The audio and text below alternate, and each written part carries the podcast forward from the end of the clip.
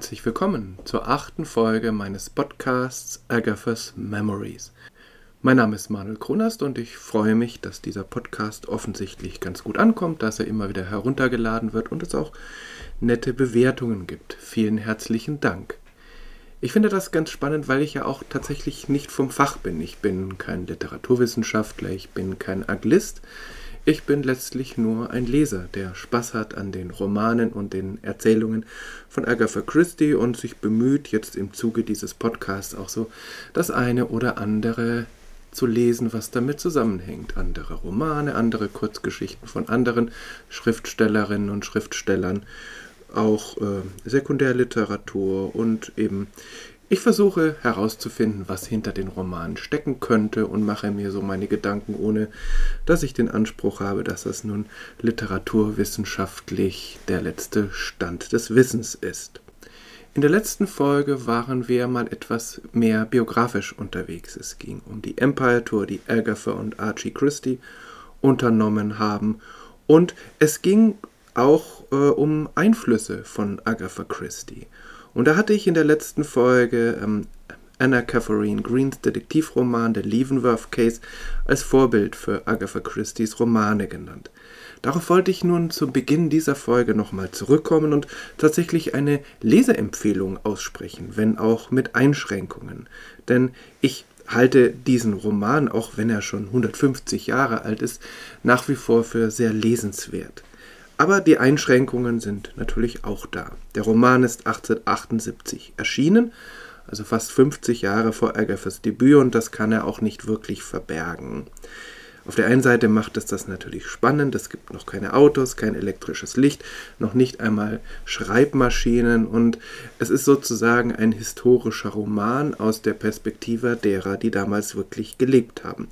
Die Frauenrechte sind noch einmal ganz andere als nach dem Ersten Weltkrieg mit dem Frauenwahlrecht in vielen Staaten. Es ist also eine sehr patriarchal geprägte Welt.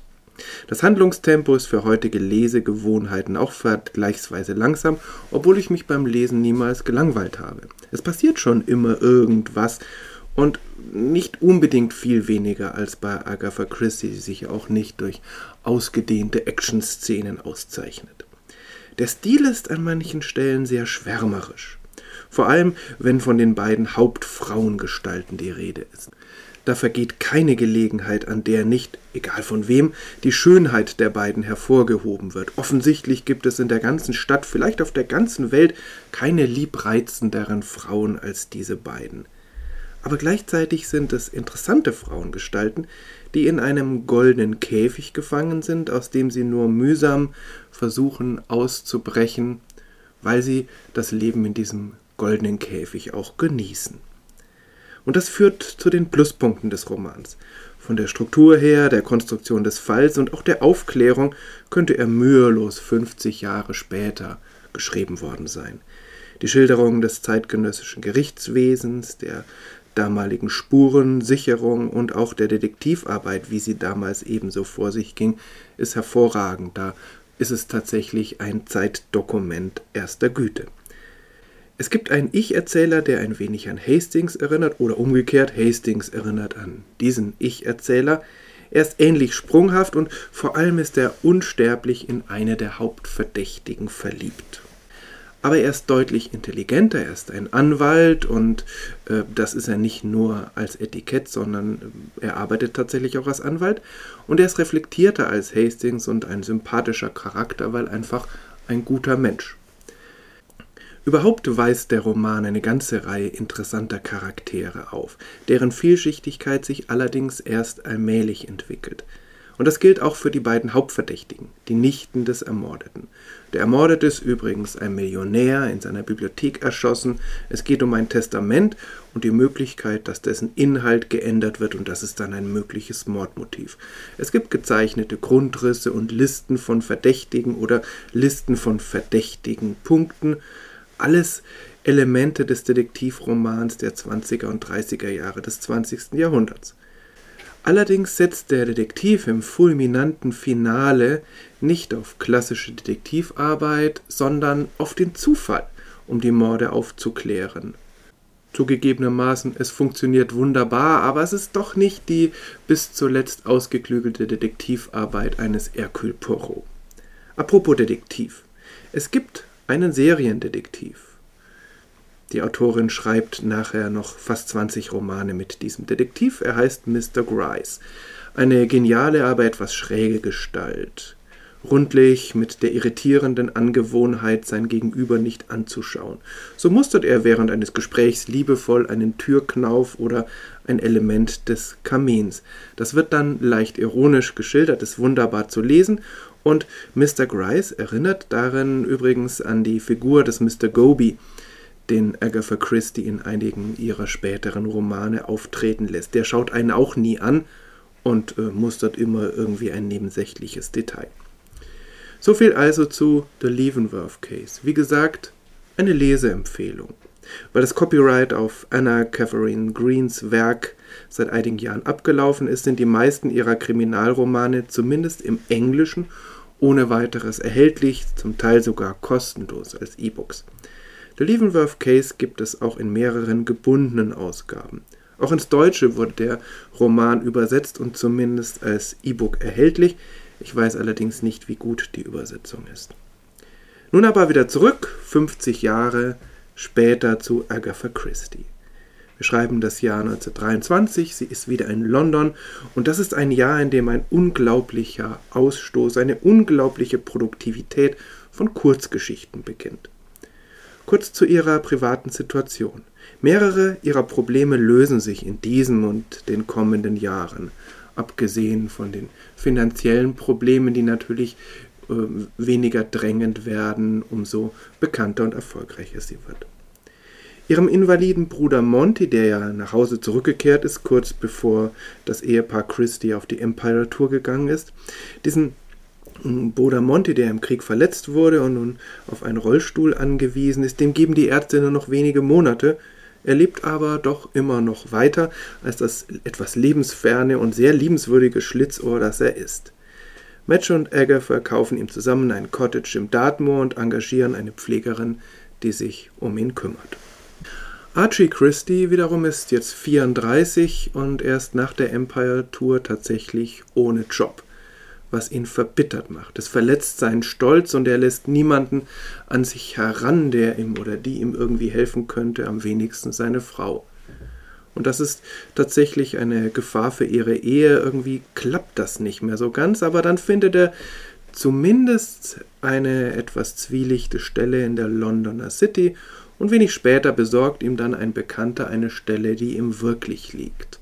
Darin geht er auf er ist glücklich und das wirkt sich natürlich auch auf ihre Beziehung aus. Und schließlich ist da die Tochter Rosalind. Sie hat fast ein ganzes Jahr ohne ihre Eltern verbracht und anschließend entsprechend gefremdelt. Das legt sich bald und sie vergöttert ihren Vater. Das Verhältnis zu Agatha ist komplizierter. Man liest ab und zu, dass Agatha mit ihrer Tochter wenig anfangen konnte, dass sie nicht so gut klarkam mit ihrer Mutterrolle. Vielleicht war es aber, zumindest legt das ihre Autobiografie nahe, dass sie einfach keine Mutter war, die die Gesellschaft damals gefordert hat. Sie selbst hatte ja eine Mutter, die völlig unkonventionell war in ihren Erziehungs- und Bildungsmethoden, die aber auf der anderen Seite sehr stark die Selbstständigkeit Agathas förderte, ihren Wissensdrang und ihre Kreativität. Und das versuchte Agatha nun auch bei ihrer eigenen Tochter. Ähm, immer wieder scheint das in ihren Romanen auf, dass sie Probleme äh, mit einem Mutterbild hatte, das von einer Überversorgung ausging, von einem Herumglucken um die Kinder und ihnen sozusagen alles bereiten wollen. So hat sie sich nicht gesehen. Sie wollte eben ihre Tochter begleiten, ohne sie einzuengen. Zumindest habe ich diesen Eindruck. Hier eine interessante Passage aus Agathas Autobiografie. There is nothing more thrilling in this world, I think, than having a child that is yours and yet is mysteriously a stranger. You are the gate through which it came into the world, and you will be allowed to have charge of it for a period. After that, it will leave you and blossom out into its own free life. And there it is, for you to watch living its life in freedom.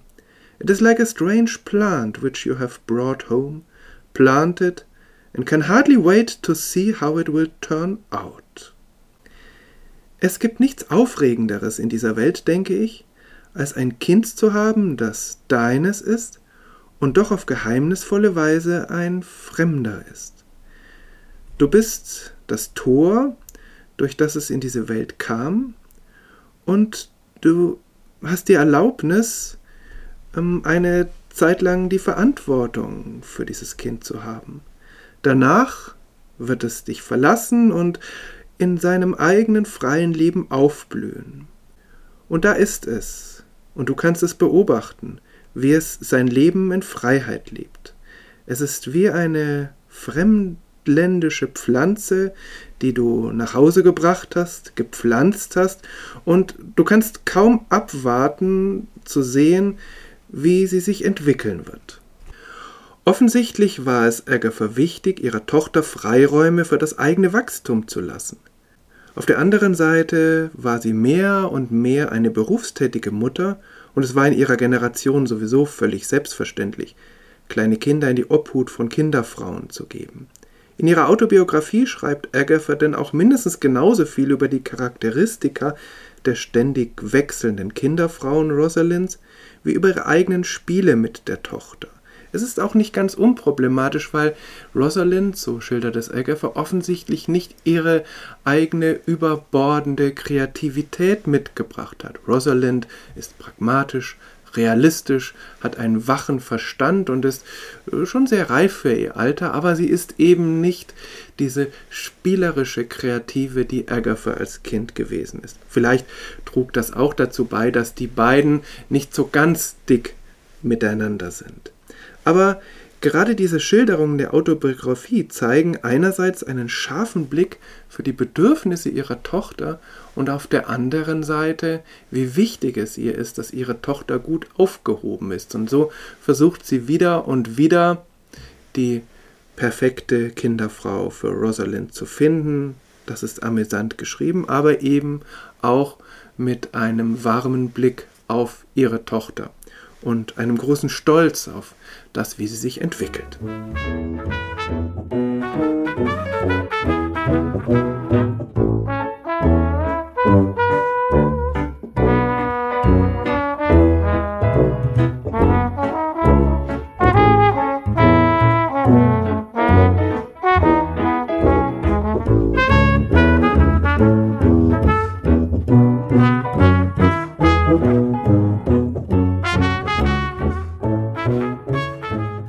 Agatha Christie hat ja schon vor 1923 mindestens eine Kurzgeschichte veröffentlicht, siehe die letzte Folge, aber das war keine Detektivgeschichte.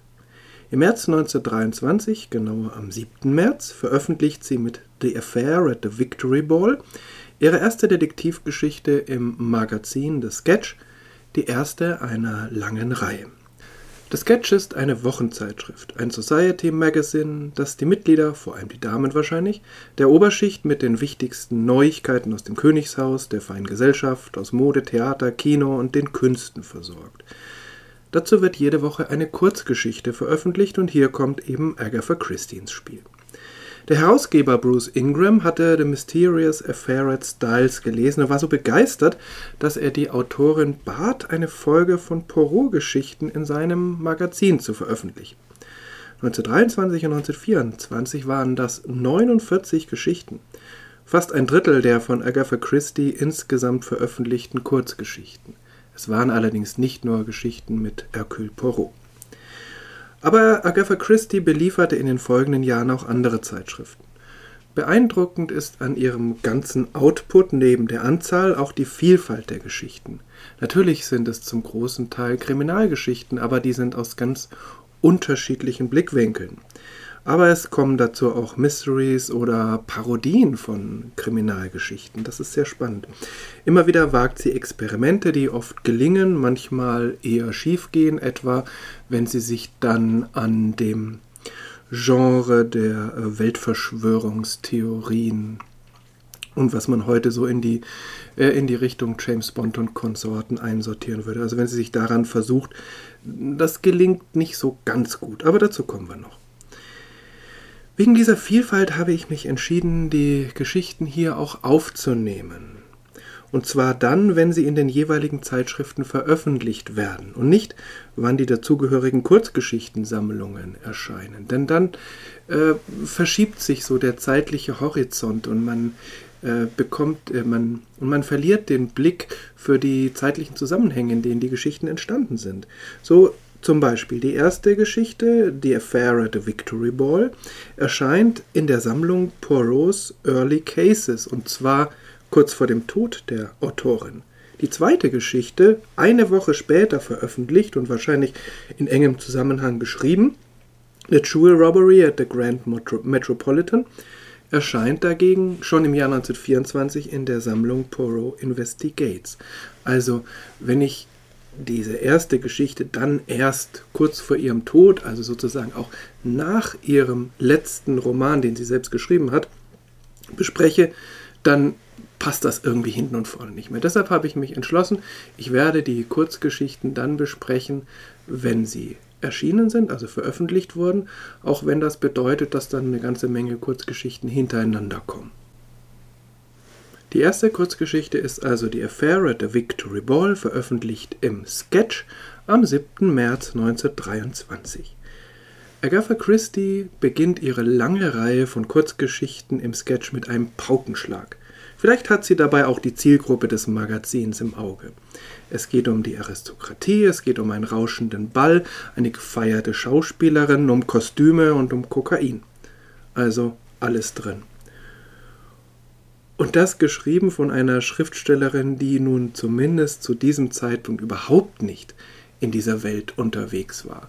Wenn wir in der Autobiografie über die entsprechenden Jahre lesen, dann erfahren wir nichts von rauschenden Bällen, von der Welt des Theaters oder der Aristokratie, sondern wir erfahren von den kleinen Scharmützeln Agatha Christie's mit ihren Kinderfrauen, davon, wie sie sich und eine Kinderfrau gegenseitig das Kochen beibringt, von den finanziellen Problemen, von der Notwendigkeit, ihren kranken Bruder irgendwie unterzubringen, von der besorgniserregenden Gesundheit ihrer Mutter, also eine ganz andere Welt.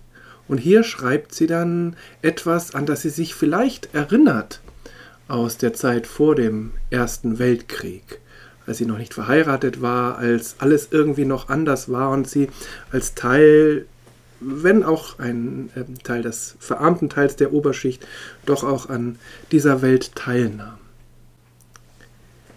Aber ich kann mir auf jeden Fall vorstellen, dass sie mit diesem Setting den Geschmack ihrer LeserInnen und ihres Herausgebers traf. Und das Rätsel mitsamt Lösung ist auf jeden Fall nicht von der Stange. Das ist schon was Besonderes. Es geht um einen Victory Ball, einen Siegesball, auf dem die Oberschicht noch Jahre nach dem Ende des Weltkriegs den Sieg Englands feierte. Die Kriegsveteranen übrigens standen diesem Treiben sehr kritisch gegenüber. Für sie gab es auch nach dem Krieg eigentlich nichts zu feiern. Archie Christie hat er ja nur einen ganz kleinen Teil davon abbekommen, indem er keinen Job erstmal gefunden hat, der zu ihm passte. Aber da gab es eben noch ganz andere Schicksale. Agathas eigener Bruder Monty ist ja auch einer davon. Dieser spezielle Ball ist ein besonders rauschender und spektakulärer und er ist ein Kostümball. Mittendrin sechs Personen um den Viscount Cronshaw, verkleidet als Charaktere der alten italienischen Commedia dell'arte. Diese Theaterform war im Italien des 16. bis 18. Jahrhunderts modern und geriet dann in Vergessenheit. Das Theater entwickelte sich weiter. Anfang des 20. Jahrhunderts wurden aber zumindest die Figuren wieder en vogue und waren offensichtlich auch auf Kostümbällen der letzte Schrei, zumindest in Großbritannien. Wie das in Deutschland war, das weiß ich tatsächlich nicht. Und es gab ganz viele Porzellanfiguren, auch in dieser Kurzgeschichte, die Charaktere dieser Commedia dell'arte darstellten und nach denen dann die Kostüme geschneidert wurden. Die sechs Mitglieder dieser Gruppe um Viscount Cronshaw verkleiden sich nun als Charaktere der Commedia dell'arte und zwar als Pärchen. Cronshaw geht als Harlequin und die Schauspielerin Coco Courtney, die heimlich mit ihm verlobt ist, als Columbine. Die beiden Figuren sind auch in der alten italienischen Komödie stets ineinander verliebt oder haben zumindest großes Interesse aneinander.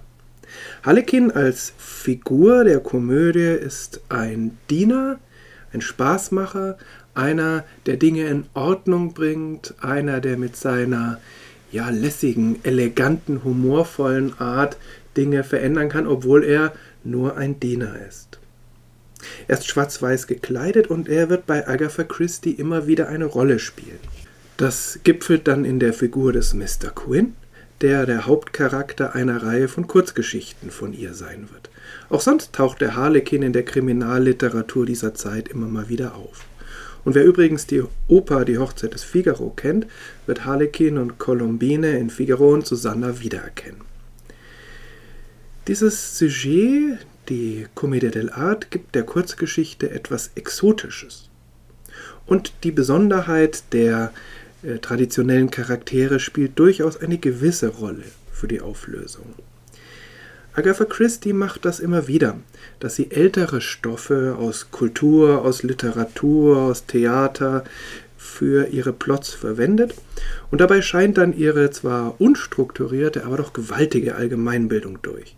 Die hat sie sich ja nicht in der Schule angeeignet, sondern indem sie sich durch die durchaus umfangreiche Bibliothek ihres Elternhauses gelesen hat und einfach alles verschlungen hat, was ihr irgendwie in die Finger gekommen ist. Und dann war da wahrscheinlich auch etwas über die Commedia dell'arte dabei.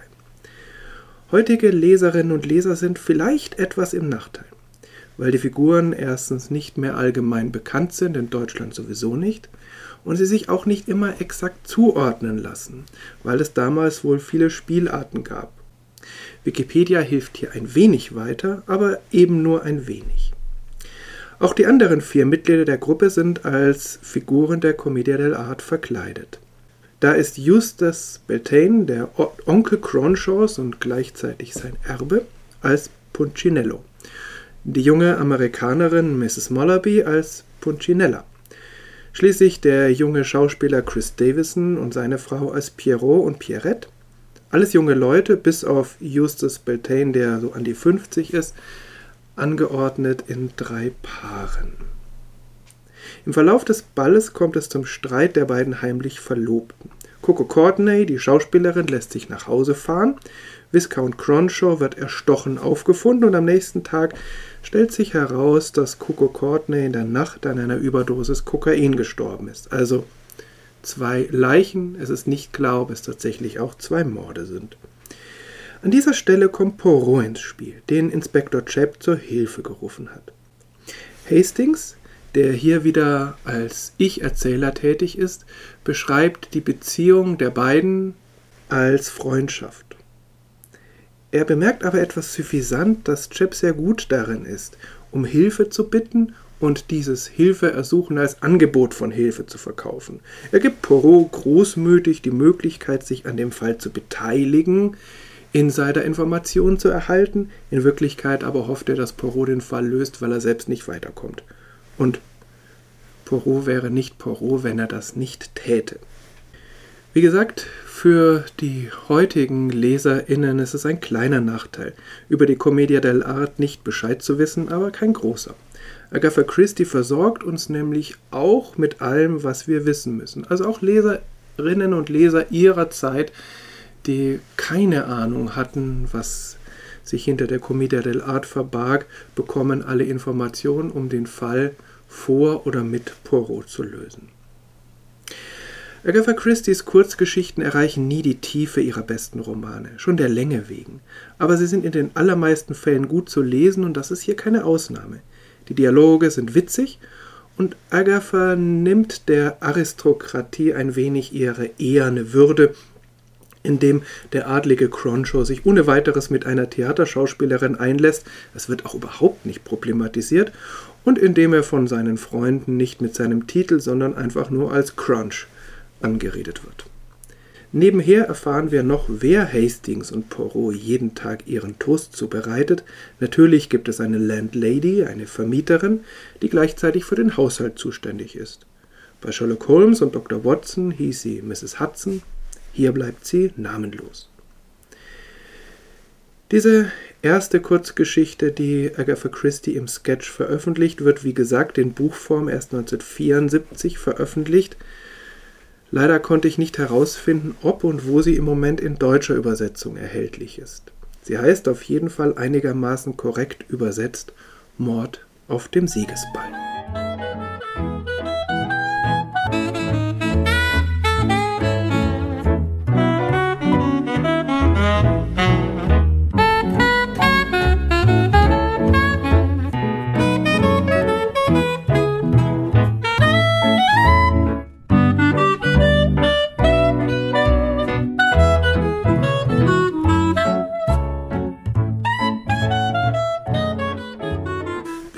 Robbery at the Grand Metropolitan. Erschienen im Sketch am 14. März 1923. Eine Woche nach dem Siegesball erwartete die LeserInnen des Sketch die Geschichte The Curious Disappearance of the Opals and Pearls. Sie wurde, wie gesagt, ein Jahr später im Sammelband Poirot Investigates veröffentlicht und bekam dann, warum auch immer, einen anderen Titel – eben The Jewel Robbery at the Grand Metropolitan. Ein völlig korrekter und zutreffender Titel, denn genau darum geht es, um einen Juwelenraub in einem ja, First-Class-Hotel. Aber der ursprüngliche Titel ist irgendwie origineller. Im Deutschen heißt die Geschichte dann noch etwas reduzierter Der Juwelenraub im Grand Hotel. Und auch sie ist im Moment nicht zu bekommen. Ich finde das ja schade, aber es gibt natürlich die Hoffnung, dass sich das ändert, denn so wie in den letzten Jahren ganz viele Romane von Agatha Christie im Atlantik Verlag neu veröffentlicht wurden, so könnte das ja auch mit den Kurzgeschichten passieren. Es gibt immerhin schon einen Sammelband, den der Atlantik Verlag mit Poirot Kurzgeschichten herausgebracht hat. Leider sind beide Geschichten, um die es heute geht, da nicht mit drin. Also hoffen wir das Beste, denn es wäre eigentlich ziemlich schade. Diese Geschichte hier kommt nach dem Siegesball eher unspektakulär daher. Das beginnt schon damit, dass sie ohne Leiche auskommt. Es geht wenig überraschend um einen Juwelenraub. Die Handlung ist schnell angerissen. Hastings hat offensichtlich bei einer finanziellen Transaktion viel Geld gemacht und er lädt Poirot zu einem Wochenende im luxuriösen Grand Metropolitan Hotel in Brighton ein. Als sie zu Abend essen, bemerkt Poirot mit Blick auf die reich geschmückten Damen rund um ihn, dass es vielleicht doch ein Fehler war, sich auf die Aufklärung und nicht auf die Ausübung von Verbrechen zu verlegen. Solche Bemerkungen wird er im Verlauf seiner literarischen Karriere immer mal wieder machen. Auch dann, wenn er sich mal wieder darüber beklagt, dass es keine richtig intelligenten Verbrechen mehr gibt, dass die große Zeit des Verbrechens vorbei sei. Und dann tut es ihm manchmal etwas leid, dass er selber da nicht mitmischen kann, sondern sich damit begnügen muss, diese 0815 Verbrechen, die eben äh, in heutiger Zeit so gang und gäbe sind, zu lösen. Hastings und Poirot machen die Bekanntschaft eines reichen Ehepaars, eben des Ehepaars Opalson. Und die Frau erzählt von ihren berühmten Perlen. Natürlich will sie diese Perlen ihnen auch gleich zeigen, aber dann stellt sie fest, dass sie gestohlen wurden, obwohl ihr Mädchen nahezu die ganze Zeit im Raum gewesen ist. Ein verzwicktes Problem für Poirot und gleichzeitig ein klassisches Problem, eine scheinbare Unmöglichkeit, die dann irgendwann im Laufe der Aufklärung vom Detektiv oder von der Detektivin aufgelöst wird. An dieser Geschichte fällt auf, dass seine berühmte Psychologie hier gar nicht zum Tragen kommt. Vielleicht ist dafür die Geschichte einfach zu kurz. Das Motiv ist deshalb ebenso wie die Aufklärung im Grunde konventionell, wenngleich beides überraschend ist und clever gemacht. An einer Stelle kam es mir übrigens so vor, als führte Agatha die LeserInnen sehr plakativ in die Irre, was sonst nicht ihre Art ist, denn die Irreführung erfolgt bei ihr immer sehr subtil. Wir haben das Gefühl, wir kriegen alles gesagt, und das ist ja auch so, ähm, aber dennoch ist es die Auslassung, mit der Agatha Christie arbeitet. Aber es stellt sich dann heraus, dass dann nicht die Leserinnen und Leser in die Irre geführt werden sollen, sondern Figuren der Geschichte. Auch hier spielt die Autorin also völlig fair. Es ist eine kleine Geschichte, die von Agatha Christie aber mit ausreichend Leichtigkeit und Überraschungen erzählt wird, um nicht konventionell zu wirken. Vielleicht war es eine erholsame Fingerübung nach der spektakulären oder doch komplexeren Handlung des Victory Balls.